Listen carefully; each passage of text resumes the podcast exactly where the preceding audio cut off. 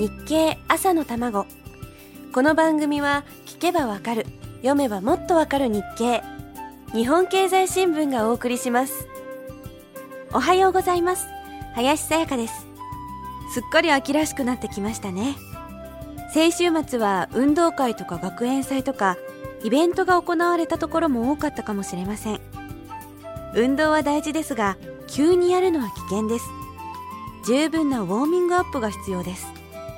実はお仕事にも十分なウォーミングアップが必要なんだというお話から今週は始めたいと思う。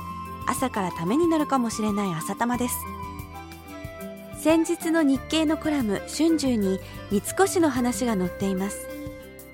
明治時代に三越の基礎を築いた経営者は冷やかし客を大切にせよとおっしゃったそうです。冷やかしのお客が多いお店ほど発展するそうなんです。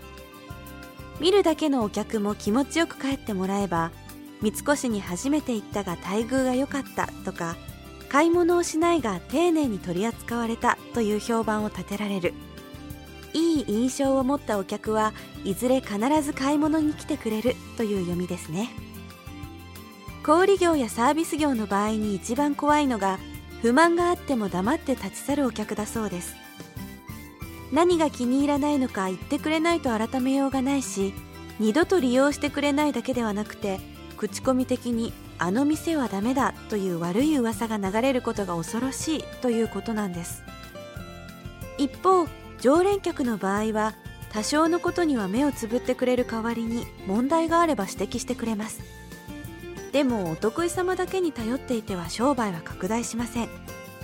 冷やかしのお客さんもたくさん来てくれれば行列になります。行列になれば話題になります。話題作りのためにお金を払って行列を演出するところもあるくらいですから。先日箱崎宮の北条屋に行って思いましたがあれだけたくさん出店があってもやっぱりお客さんは行列のできているお店に並ぶんですよね。行列ができていれば気になるのでその先に何があるのかやっぱり知りたくなるわけで。実際に商売をしている人にとっては何かとクレームをつけてくるお客さんは困ってしまうかもしれませんがクレームをつけずにただ黙って帰ったお客の方が実は大変かもしれないわけですよね。皆さんぜひ私林さやかの悪いところを教えてください。勉強します。でも私は褒められて伸びるタイプなのでほどほどでお願いしますね。というわけで今週はためになるお話を日経の記事から拾っていこうと思うんですが皆様のためになる話もどうか聞かせてください。